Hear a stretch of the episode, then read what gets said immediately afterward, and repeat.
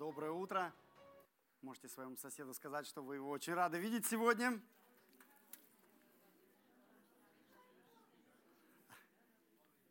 Да.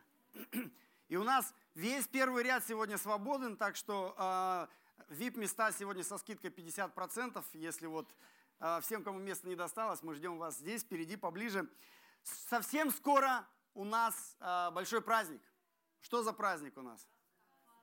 Пасха, Пасха. А, важен, важно ли это событие для нас? Все кивают головой. А, почему? Что, что же такого в, это, в этом празднике? А, ну, будут булочки, яички, да? Но это же не смысл, да? В чем смысл? То есть почему это такой а, большой праздник? Почему для нас это самый большой праздник, самое большое событие в году – это Пасха? Почему? Погромче. Потому что Иса Терельда, да, и потому что Иисус живой, потому что Иисус воскрес. Да, это, в этом смысл. А, а что же в этом важного такого? Ну, подумаешь, воскрес. Почему мы не отмечаем, как он там по морю ходил, например? Почему мы отмечаем именно то, что вот он воскрес? Что в этом такого важного для нас? Для нашего чего? Для нашего оправдания, да? Да. Еще раз, громче. Смерть победил, да. Еще.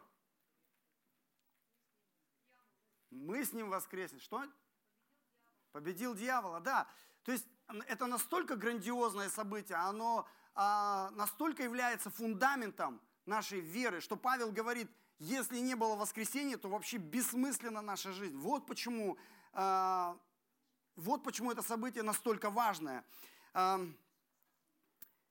и сегодня, когда мы будем читать очередную главу книги «Деяния апостолов», сегодня у нас 26 глава, мы посмотрим на примере Павла, который в каждой своей проповеди акцентирует внимание своих слушателей на воскресенье. Мы посмотрим на его примере, постараемся разобраться в этом вопросе. Почему же воскресенье является таким фундаментальным для христианской веры и как эта идея воскресения должна влиять на нас?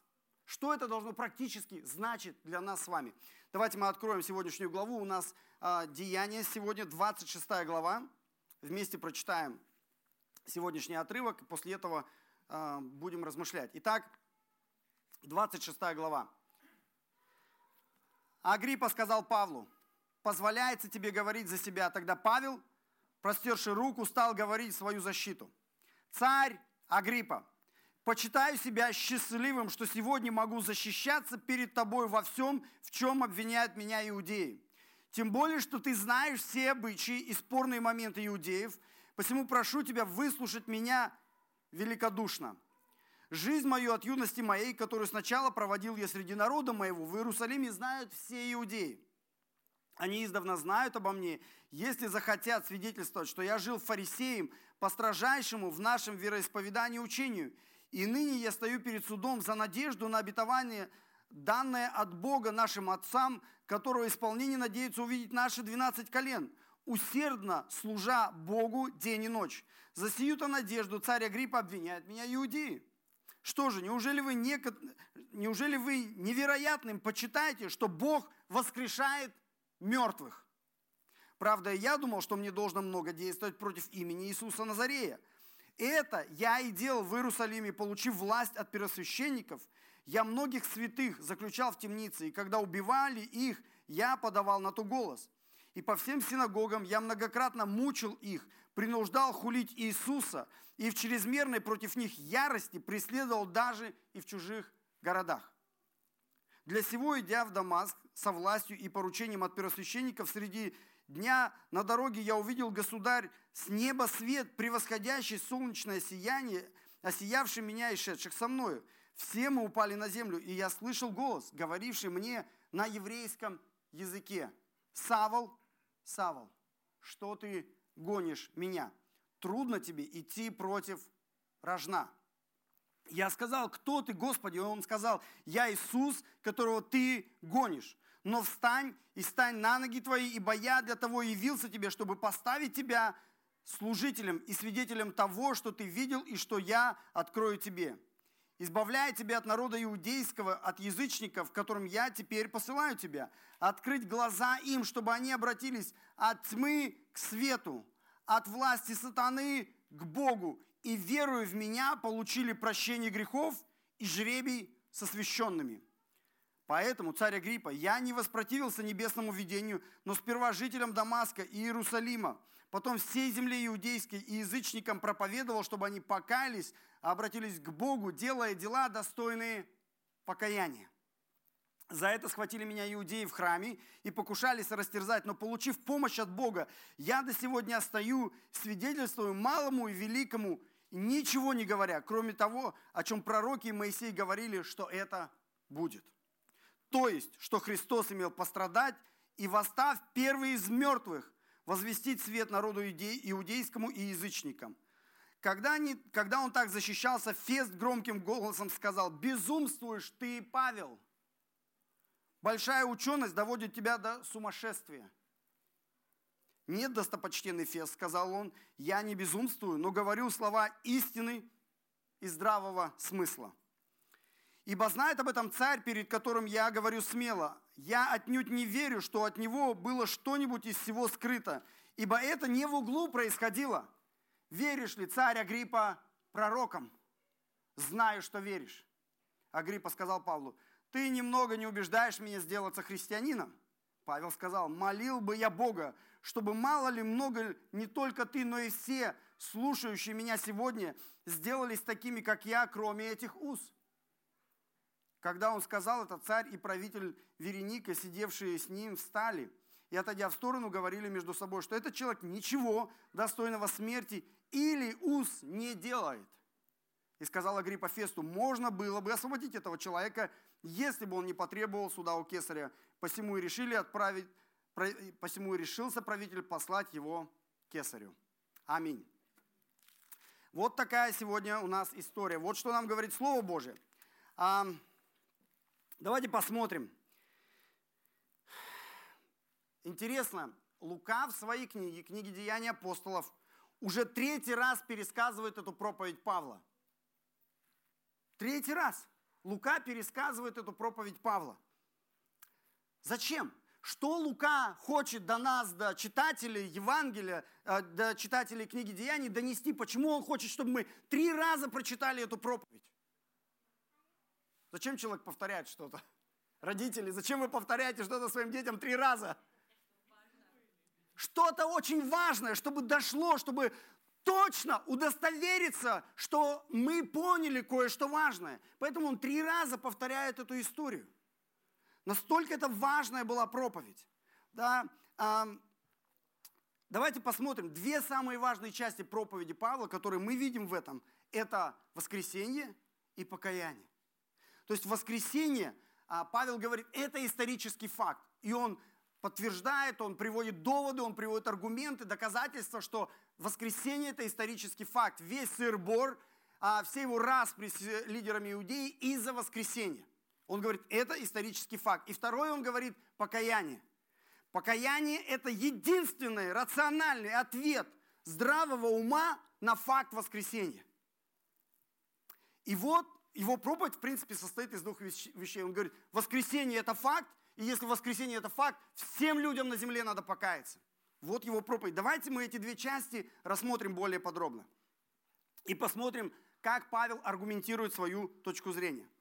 Итак, первое он говорит, воскресение – это факт.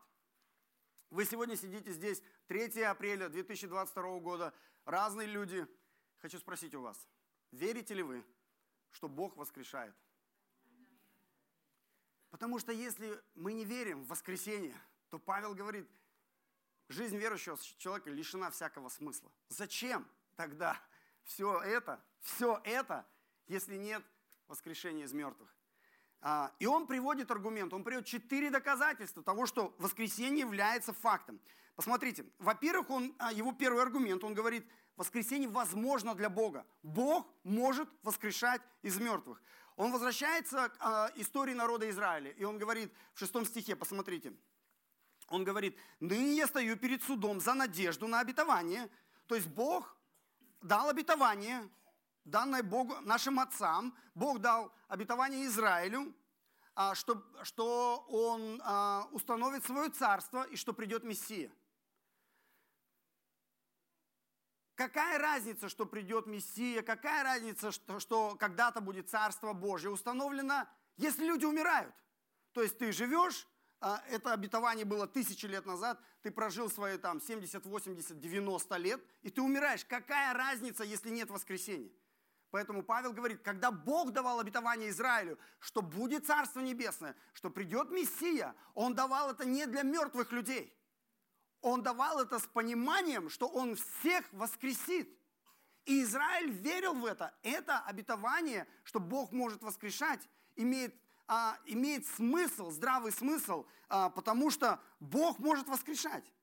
И, да, и заканчивает он свой, свой аргумент таким вопросом. Да, он говорит, данное Богом нашим отцам, 6 стих, которого исполнение надеется увидеть наши 12 колен. Израиль ждет это исполнение обетования о Царстве Небесном, о Мессии и о воскрешении.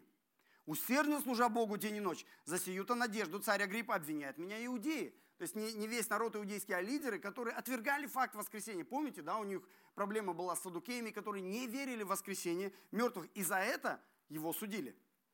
Что же, задает вопрос, 8 стих. Что же, неужели вы невероятным почитаете, что Бог воскрешает мертвых? Он задает этот вопрос а, своим слушателям. А кто его слушатели? В прошлой главе наш брат Рома говорил, да? Фест, это правитель а, всей Иудеи, царь Агриппа, и вся элита. Там написано, они собрались а, в предыдущей главе, 23 стихе написано, «На другой день царь Агриппа и Вереника пришли с великой пышностью, вошли в судебную палату с тысяченачальниками и знатнейшими гражданами». По приказанию Феста был приведен Павел. То есть вот его слушатели. И он спрашивает, неужели вы почитаете невозможным, чтобы Бог воскресил кого-то из мертвых? Хороший вопрос. Это вопрос хороший для каждого из нас. Почитаем ли мы это невозможным? Верим ли мы, что все люди воскреснут? Все люди, которые жили на планете Земля, в день, когда Бог придет, когда Иса придет, все люди воскреснут. Это, это фундамент. И, и Павел говорит, его первый аргумент, он говорит, это возможно. Бог может так делать.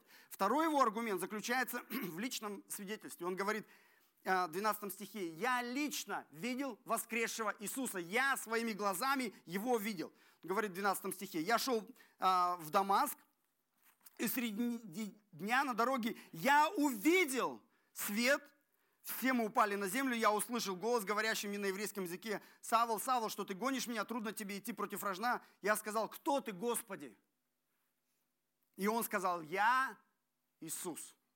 Павел говорит, «Я лично его видел. Я видел живого, я с ним встретился. И это не пропаганда.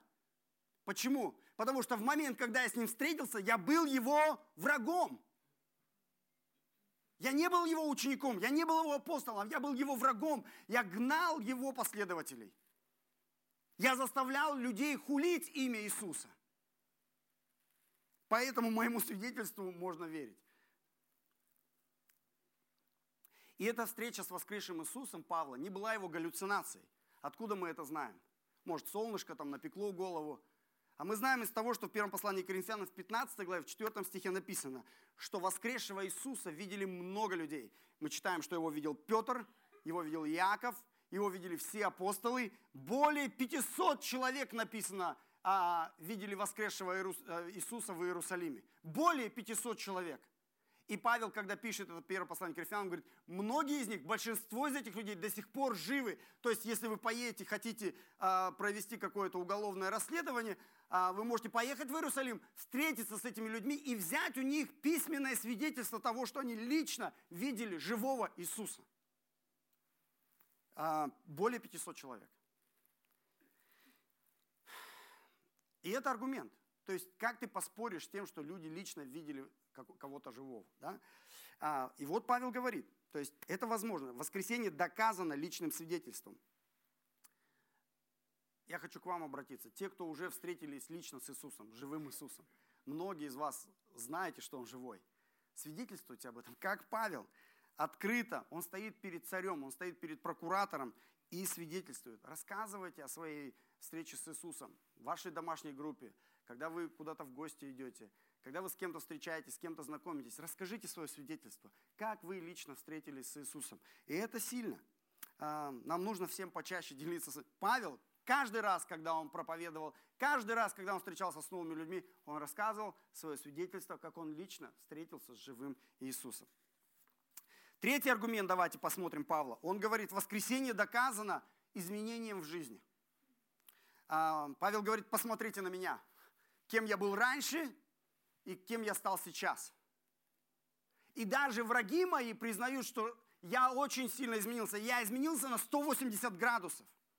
Что а, заставило меня так измениться? Что заставило меня стать из а, человека, который а, ненавидел всеми силами верующих в Иисуса Христа, что заставило меня стать основным проповедником этого Евангелия? Моя встреча с Иисусом, потому что Он живой. И это вы видите в том, как изменилась моя жизнь. Я раньше ненавидел своих врагов, теперь я люблю своих врагов. Да? То есть помните, когда в Иерусалиме его толпа избивает, да, суд Линча, он весь в крови, его там тащат э, солдаты римские, тащат э, защитить его в крепость, а он говорит, подождите, солдаты, дайте я обращусь к моему народу. И он встает и начинает им проповедовать о любви Божьей. Что? Как это возможно вообще на человеческом уровне так любить своих врагов? Павел говорит, это встреча с воскресшим Иисусом. Но это было не только в прошлом для Павла, это работает в настоящем. Посмотрите на его обстоятельства. Невиновный Павел сидит в тюрьме уже Сколько времени? Два года. Невиновный Павел сидит в тюрьме два года уже, а, зная, что он невиновен. Его обвинители знают, что он невиновен. Судьи его знают, что он невиновен. Все знают, что он невиновен, но он все равно в тюрьме. Представьте себя на его месте. Что бы вы ощущали в этот момент? Какие эмоции вы бы испытывали? Более того, посмотрите, в 17 стихе, что ему Бог обещает. Иисус, когда с ним встретился, он говорит, я избавлю тебя от народа иудейского и от язычников. То есть Иисус ему обещает защиту. Правильно? Он говорит, я избавлю тебя, я защищу тебя и от иудеев, и от язычников. Павел сидит два года в тюрьме. И иудеи, и язычники, и римляне поступают с ним несправедливо. Он вспоминает, он прямо в этой проповеди вспоминает это обещание Иисуса. И какие у него должны быть выводы – у нас на его месте какие бы были выводы? Что-то не сбывается. Иисус, ты где? Ты меня обещал защищать. Я же апостол твой. Вытаскивай меня из тюрьмы. Жизнь несправедливая. Что за дела? Я провозглашаю, что я под защитой Божией. Я провозглашаю, что я завтра выйду из тюрьмы. Он так себя ведет? Нет, он говорит, посмотрите, он говорит странные вещи вообще.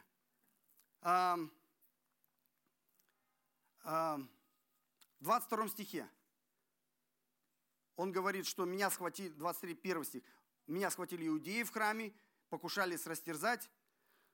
22 стих, но я получаю помощь от Бога до сего дня. О какой помощи? Он говорит, он в тюрьме сидит. Это разве помощь? Мы бы посмотрели на него, сказали, что-то Бог ему как-то не помогает. Чего он ему не помогает? Веры, наверное, у человека мало. Почему он два года уже в тюрьме сидит, мучается? Но Павел говорит, то, что он находится в тюрьме, это является помощью Бога. Мы так бываем, мы, мы тоже так относимся к обстоятельствам в нашей жизни. Когда мы болеем, когда у нас есть какие-то конфликты, когда у нас есть несправедливость в жизни, мы тоже считаем, что это помощь от Бога. Или мы всю любую боль в нашей жизни воспринимаем как проклятие, что-то нехорошее, что должно немедленно уйти из нашей жизни, а все только должно быть хорошо у меня. Посмотрите, Павел воспринимает, что он два года несправедливо сидит в тюрьме, как помощь от Бога. Как это возможно? А это возможно, потому что он знает воскресшего Иисуса. Посмотрите, если поставить себя на место Павла, получается, что иногда бывают сложности и трудности, и даже болезни, а, они иногда могут являться помощью от Бога. Нам только нужно понять, с какой целью. Что Бог пытается сейчас сделать во мне и через меня. Что Павлу стало понятно в этой ситуации? Почему он воспринял свое пребывание в тюрьме два года как помощь от Бога? Что он сейчас может делать, чего не находясь в тюрьме два года, он бы никогда не имел такой возможности? Он перед кем сейчас стоит? Он стоит перед царем Агриппой, он стоит перед Фестом и перед всей элитой, весь Акимат, да, все министерство собралось, чтобы слушать его проповедь. Если бы не был он в тюрьме и сказал, можно мне там встретиться там, с Агриппой, с Фестом, с, э, с министрами, что бы ему сказали? То есть они занятые люди, им некогда с тобой разговаривать. Уличный проповедник, иди отсюда. То есть Бог сделал так, что Павел несправедливо сел в тюрьму испытал два года несправедливости в своей жизни, чтобы через него дать ему уникальную возможность проповедовать этим людям. Вот в чем Павел увидел смысл а, проблемы в своей жизни. И вот почему он воспринимает это как помощь Бога. Спасибо. У, Господь пусть благословит Диаса, брата. Поэтому, дорогие мои, когда в нашей жизни происходят какие-то неудобные моменты, не бросайтесь сразу в молитву «Господь, избавь меня от этого». Сначала помолитесь, а может быть у Господа совсем другой. Он что-то, может быть, хочет сделать, во-первых, внутри вас, или через вас в жизни других людей. Именно в этих обстоятельствах. Не каждая боль является проклятием. Не от каждой боли нужно избавляться. Нужна мудрость и, и доверие Богу, понять, что происходит сейчас э, в ваших обстоятельствах. Э, я позавчера читал э, третий псалом, Давид убегает от врагов. Э, ну давайте посмотрим, третий псалом. Он убегает от врагов, убегает от Адвисалома, сына своего. Сын поднял на него да, руку, пытается убить отца, забирает его жен, забирает его имущество. И Давид говорит, как умножились враги мои, восстают на меня. Многие говорят душе моей, нет ему спасения в Боге. Но ты, Господи, щит предо мною, слава моя, ты возносишь главу моей, глазом моим взываю Господа, он слышит меня со святой горы своей. Ложусь я, сплю, встаю, ибо Господь защищает меня. Кажется, что вывод теперь какой должен быть из этих слов э, Давида? Раз Бог его защищает, что сейчас в следующем стихе должно быть написано? Бог, ты, на меня, ты мой щит, ты защищаешь, ты, значит, э, я, там, э, ты смотришь на меня с высокой горы. Вывод какой тогда должен быть из этих стихов? Все враги, значит, должны быть поражены. Сейчас Бог придет со всеми врагами, разберется. Я буду царствовать в Иерусалиме, и больше никогда врагов в моей жизни не будет. Так же мы ожидаем. Да, я так ожидаю. А Давид так не ожидает. Давид говорит, я не убоюсь тем народа, которые со всех сторон ополчились на меня. Он говорит, вывод – в Божьей защите, не в том, чтобы Бог изменил обстоятельства, не в том, чтобы Бог с врагами разобрался, а в чем результат? Чтобы я не боялся их. Вот в чем смысл. Разобраться нужно не с обстоятельствами, а с моим страхом, с моим беспокойством, с моим недоверием милости Божьей, власти Бога. То же самое, что Павел сейчас испытывает. Он не говорит, Бог, измени обстоятельства в моей жизни. Он говорит, Бог, измени меня, чтобы я не боялся, чтобы я не беспокоился. Если надо сидеть в этой тюрьме и проповедовать Евангелие, я так и буду делать. Дай мне веры, дай, поменяй мое сердце. Помните, мы говорили с вами, смысл поста. Мы с вами, сейчас Великий пост идет. Мы молимся. О чем мы молимся? Мы молимся, чтобы обстоятельства вокруг менялись, чтобы там мы все выздоровели, исцелились и так далее. И так далее. Смысл поста, чтобы Бог нас поменял, чтобы мы перестали бояться, чтобы мы научились доверять Ему, чтобы наше сердце изменилось. Вот в чем смысл поста для Павла и для Давида. Давайте четвертый аргумент посмотрим. То есть личное свидетельство, изменение в жизни. Четвертое, воскресение подтверждается пророками. Павел говорит, я ничего нового вам не говорю. Все пророки Ветхого Завета – говорят об этом, что Мессия пострадает, умрет и воскреснет. Исайя 53 глава, Псалом 15, Псалом 21, который цитирует Петр в своей проповеди в книге Деяний во второй главе. И это не новое учение. Он говорит, царь Агриппа, ты если читал Писание, ты знаешь эти Писания. И я знаю, что ты веришь пророкам. Итак, весь смысл этой проповеди в том, что воскресение – это исторический факт.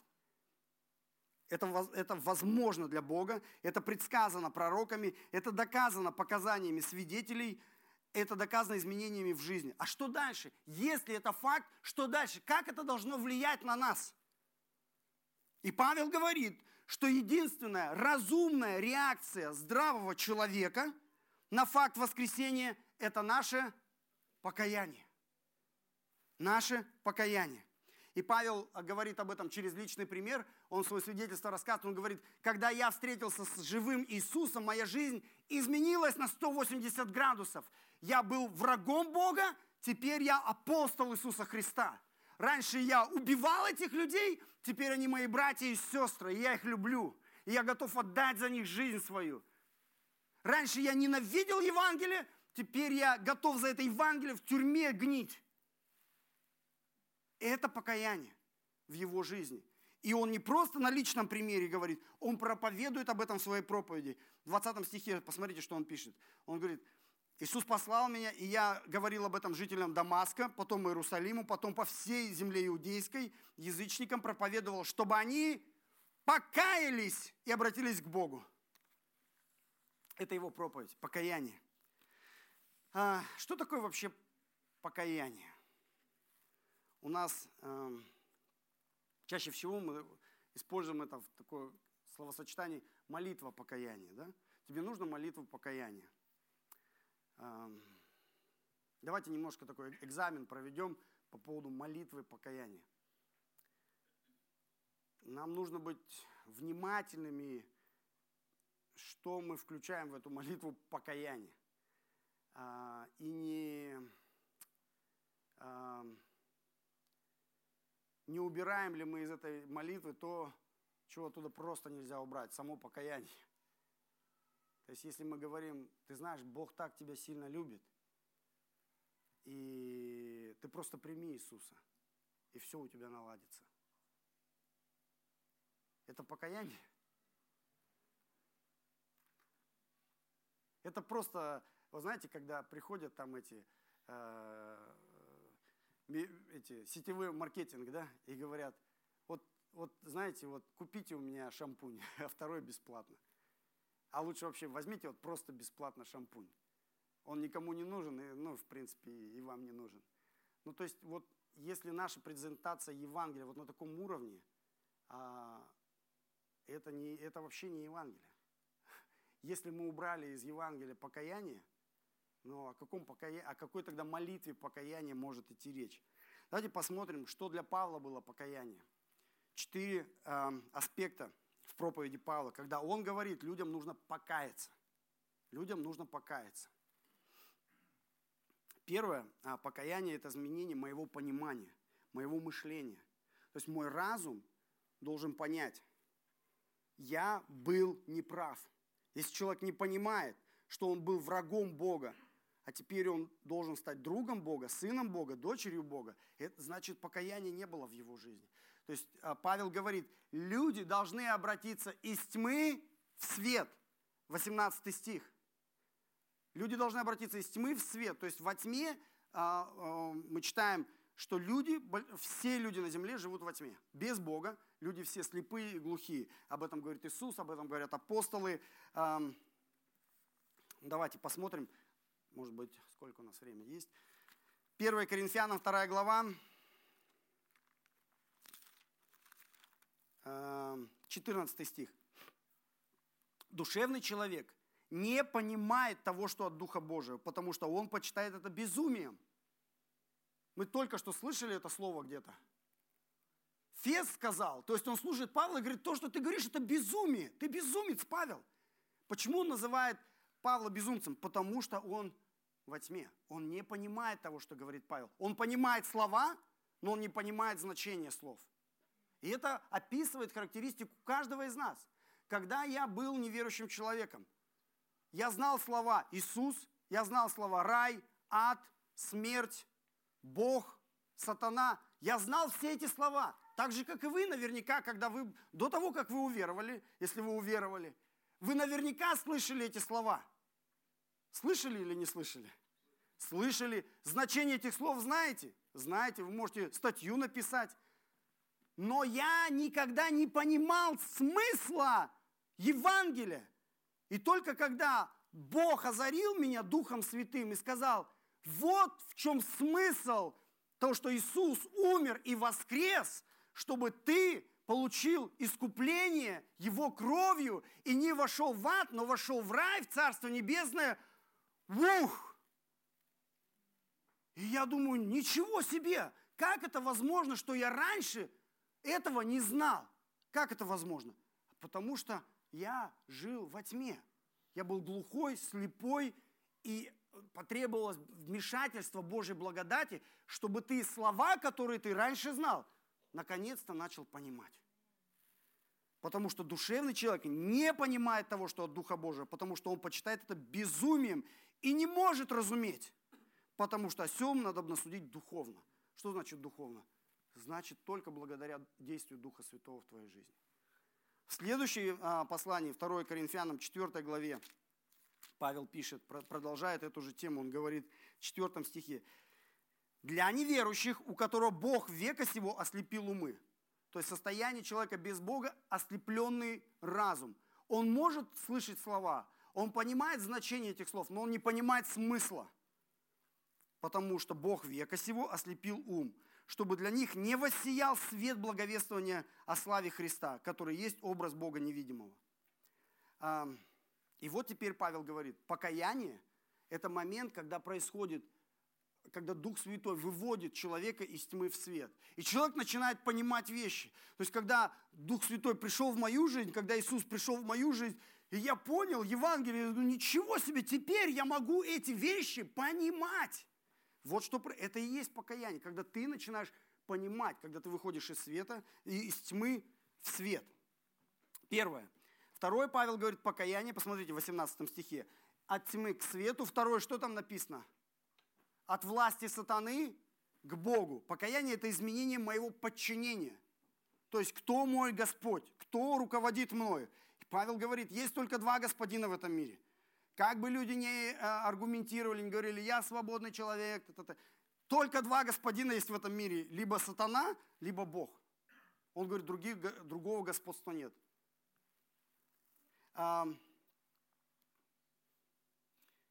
И это возможно перейти, вот этот момент покаяния, когда ты выходишь из-под господства дьявола и входишь под господство Христа, под господство Бога, это, это и называется покаяние. А, в Евангелии от Иоанна, в 8 главе, а, Иисус говорит,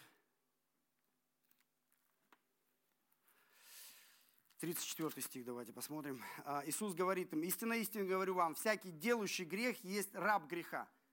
Все люди согрешили. Нет ни одного праведного человека в этом мире. Все грешники. А если ты грешник, ты раб. Раб греха, раб дьявола. Раб не пребывает в доме вечно, но сын пребывает вечно. Итак, если сын освободит вас, то истинно свободными будете. Это происходит только благодаря освобождению в Иисусе Христе. Третье. Павел говорит, покаяние – это изменение не только моего понимания, а, положения, но и моего не подчинения, но и моего положения. Он говорит в 18 стихе, а, он говорит, что мы все были осуждены, все были виноваты перед Богом, все виноваты перед Богом. Ни один человек не придет перед Богом на суде и скажет, Бог, я не виноват, я совершенный, я... Ты можешь это говорить а, перед мамой, перед своей, перед женой, перед мужем, а, оправдывать себя, говоришь, я не виноватый. Нет невиноватых людей, все виноваты. И когда мы перед Богом придем, у Бога весь список нашей вины есть в 25 толстых томах. Каждая наша ошибка, каждый наш грех перед Ним записан. Никто из нас, глядя просто, ты зайдешь, и там вот просто библиотека твоих грехов. И никто из нас не скажет, что Бог, я не виноват. Ты виноват, и ты знаешь это, что ты виноват. И перед Богом ты никак не оправдаешься. Но что здесь написано? Он говорит, покаяние – это когда ты меняешь свое состояние из виноватого, тот, кто на самом деле виноват, ты становишься оправданным. Не потому, что ты вдруг перестаешь грешить и совершать ошибки, а потому что всю вот эту библиотеку твоих грехов покрывает кровь Христа и говорит, ты теперь прощен в глазах Бога, раз и навсегда. Вот что он говорит, и теперь ты не просто подсудимый, ты теперь сын Божий и дочь Божия, оправданный, ты теперь наследник. 18 стих. Верою в Иисуса получили прощение грехов, теперь мы прощенные и жребий с освященными. Теперь мы освященные. Жребий, что это жребий? Это наследство. Вы теперь наследники Божьи. Это наше положение. И это часть покаяния. И это возможно сделать только через Иисуса. Да?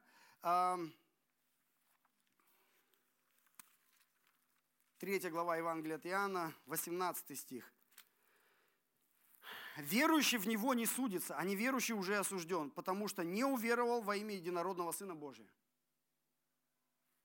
Здесь написано, что есть только две категории людей. Осужденные, которые на суду получат осуждение, и люди, которые пройдут через суд без осуждения. Почему? Потому что они уверовали в искупительную жертву Иисуса Христа.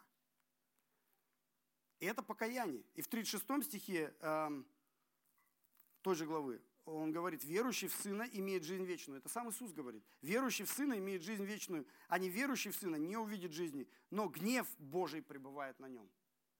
Он опять говорит, есть только две категории людей. Те, которые испытают на себя гнев Божий, и тех, которые этот гнев минуют. Не потому, что они хорошие, а потому, что они покрыты жертвенной кровью Иисуса Христа. Вот это покаяние. Это изменение моего положения. И четвертое, покаяние – это изменение моего поведения. А, в 20 стихе он говорит, «Я проповедую им покаяние, чтобы они обратились а, к Богу, делая дела, достойные покаяния». То есть, если вы раньше жили в грехе, совершали грех, то теперь Павел говорит, теперь, а, помните, Иоанн Креститель проповедовал, да, когда люди пришли и говорили, что нам делать? Он говорит, сотворите дела, они говорят, мы покаялись. Он говорит, ваше покаяние должно быть видно в вашем поведении.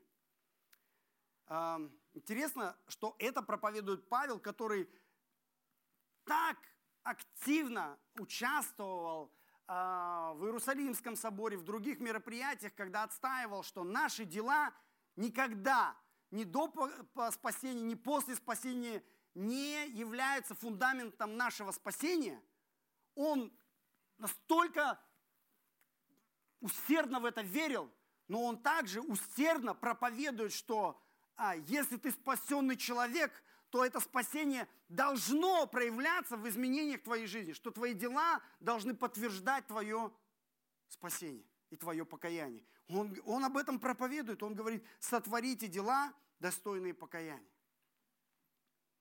Хороший вопрос каждому из нас. Изменилась ли наша жизнь после нашего покаяния? было ли вообще в нашей жизни покаяние? Я хоть раз перед Богом пришел и сказал, Бог, я был неправ, я жил как твой враг, Теперь я хочу жить для тебя и для твоей славы. Изменение мышления, изменение понимания, изменение подчинения, изменение моего поведения. Я не хочу больше жить в грехе, я хочу совершать дела, достойные покаяния.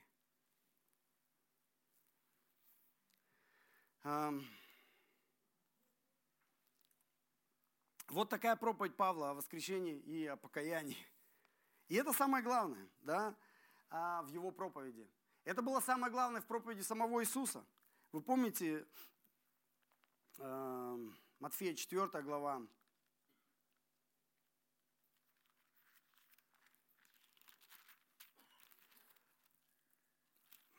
Семнадцатый стих. С того времени Иисус начал проповедовать и говорить, покайтесь, ибо приблизилось Царство Небесное его проповедь заключалась в покаянии. Покайтесь. Он призывал людей покаяться. И то же самое он призывает нас. Он говорит, когда вы пойдете и будете проповедовать, проповедуйте покаяние. Лука 24 глава, это последние, последние стихи перед началом э, книги Деяний, да, то, что Лука написал. И вот что Иисус говорит.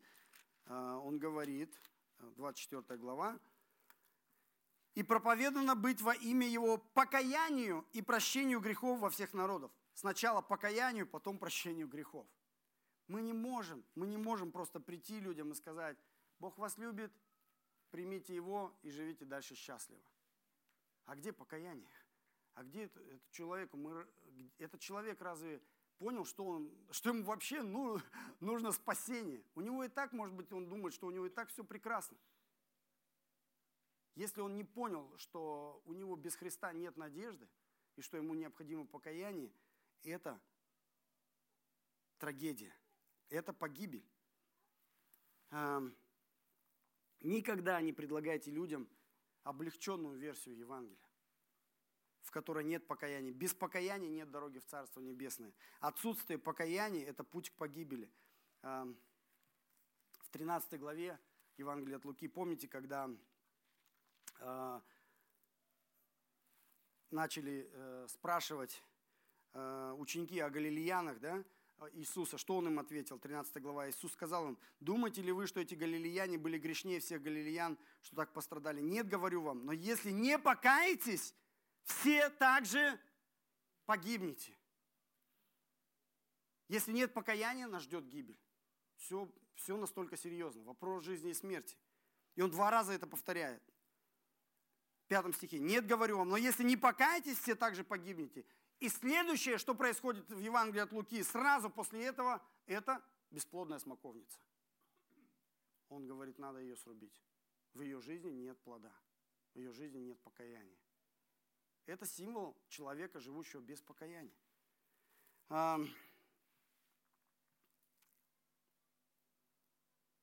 Как же слушатели Павла, слушая вот эту проповедь о воскресении и покаянии, они здравые люди, образованные люди. Как они отреагировали на проповедь Павла? Давайте на Агриппу посмотрим. Агриппа второй, уже брат Рома рассказывал про него немножко. Это внук Ирода Великого, того Ирода, который хотел убить новорожденного Иисуса. Это сын Ирода а, первого, который убил апостола Якова, который устроил массовые гонения на христиан в Иерусалиме. А именно он назначил первосвященника, который потом, по иронии Павлу, дал бумагу разрешения на убийство христиан. Это, это папа э, Ирода Агриппа II. Сам этот Ирод Агриппа, он сам назначил тех первосвященников, которые сейчас э, требуют смерти Павла. То есть Ирод Агриппа II – это их начальник, он их поставил. И вот у него сейчас, слушая Павла, есть шанс покаяться. Но что Агриппа делает? Он отшучивается. Он говорит, Павел, ты все классно говоришь, я совсем согласен, но э, ты меня чуть-чуть не убедил. Ты меня чуть-чуть не убедил. А на Феста давайте посмотрим. Он вообще, написано, громким голосом говорит Павлу, что Павел безумец. Павел, ты дурак.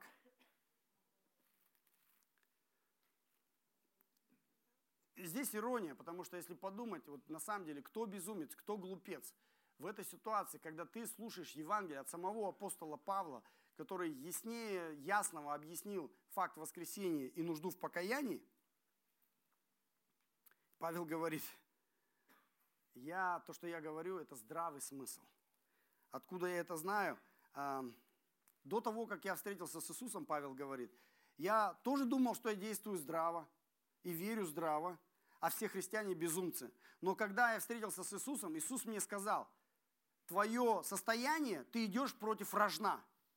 Что такое рожный, знаете? Старое слово у нас такое, мы не пользуемся. Это, это такая палка со стрием на конце. То есть ее использовали, когда вот бык куда-то а, или там идет, да, не туда. Его вот и палкой тыкали, там острие на конце. Иногда даже металлическое острие делало, как копье такое.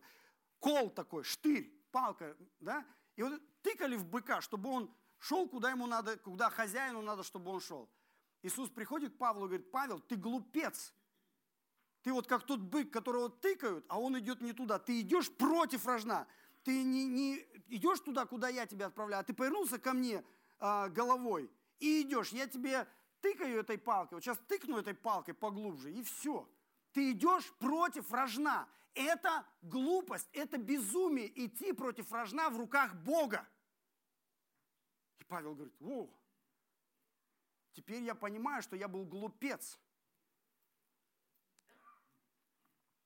И теперь мы видим, как Феста и Агриппа, точно так же, как когда-то Павел, идут против рожна. Написано, они собрались там вместе с великой пышностью. У них там такое шоу. На прошлой неделе было церемония вручения Оскара. Кто, кто-то смотрел, нет? А? а? Только Уилла Смита, да? Ну, обычно, когда вот эту церемонию показывают, что там фотографии какие? Красная дорожка, да, кто во что одет. Шикарные наряды, да, то есть все показывают, насколько они там, а вот это платье, шили там вот какие-то там дизайнеры и так далее, и так далее. А, вот, вот эта вот пышность. И кажется, какие они, что мы думаем, глядя на эти фотографии, какие они счастливые люди. Так же, да? Вот да, вот именно, не знаю. Это просто фотография пышного человека, ну не пышного человека, человека в пышной одежде. И у них там пышных людей мало, да? А, семьи, насколько счастливы их семьи, насколько счастливы их дети – ну, то есть ты читаешь истории их семей, это чаще всего это дисфункциональные семьи, чаще всего трагические истории, и у их, у их детей там по, по куче, там, то есть, ну, ну, неприятные истории. На прошлой неделе еще читал э, принцессу Диану, знаете, да, такая историческая личность.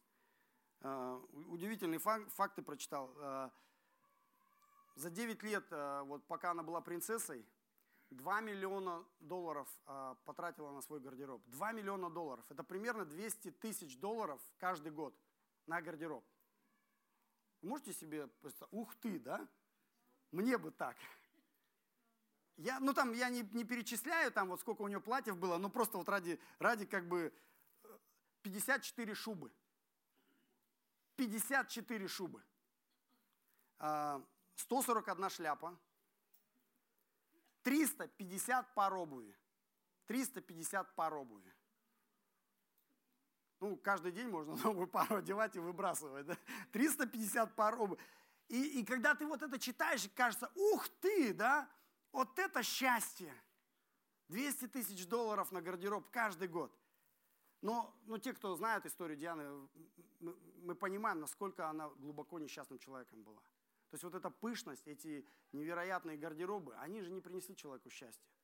То есть она жила абсолютно разбитым человеком. И вот мы сейчас смотрим на Феста и Агриппа, которые написано, с великой пышностью пришли, у них театр, у них вручение Оскара, они хотят развлечься и послушать странствующего проповедника. И они называют этого проповедника глупцом. А Павел смотрит на них и говорит, я даже не знаю, как вам, ребята, ответить. Кто из нас глупец?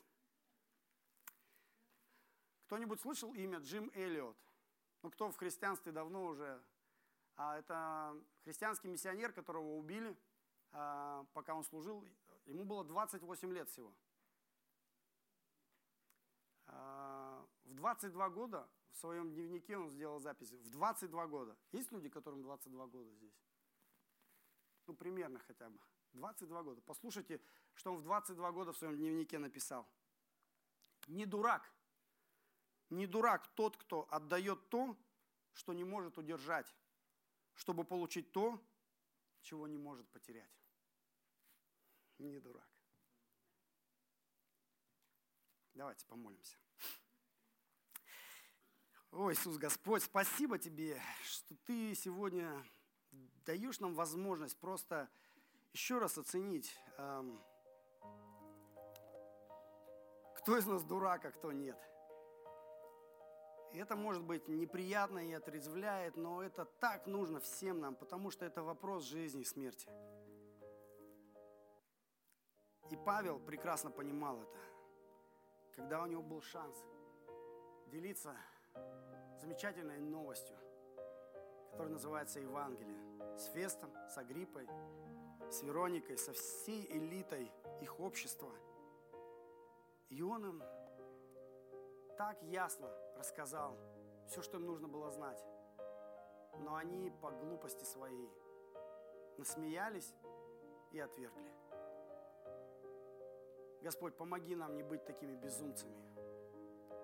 Но слушая Твое Слово, читая Твое Слово, читая красоту Твоего, просто глядя на красоту Твоего Евангелия, понимая факт воскресения,